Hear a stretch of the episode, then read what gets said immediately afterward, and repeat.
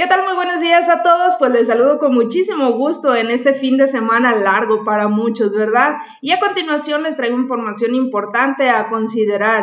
En el país, pues eh, la península de Baja California continúa con la presencia de lluvias y fuertes rachas de viento debido al paso de la corriente en chorro subtropical por esa zona. También por otra parte, gran parte del territorio mexicano, incluido nuestro estado, se encuentra bajo los efectos de un sistema de alta presión, el cual estará provocando ambiente muy cálido por la tarde y frío durante las noches. Hablando específicamente de la lluvia, esta el día de hoy se concentrará solamente en el estado de Baja California más prominentemente.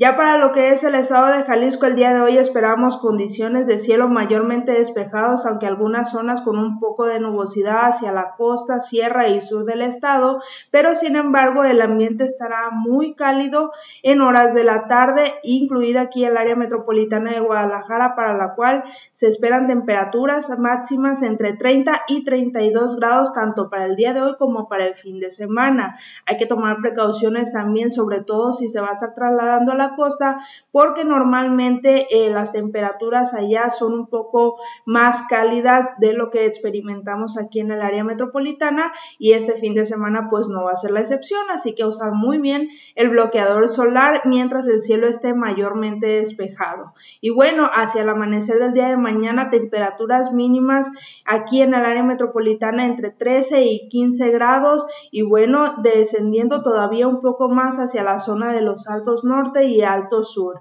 Pero bueno, eso es todo lo que tenemos para estos días. Hay que protegerse mucho y bueno, que tengan excelente fin de semana largo. Hasta la próxima.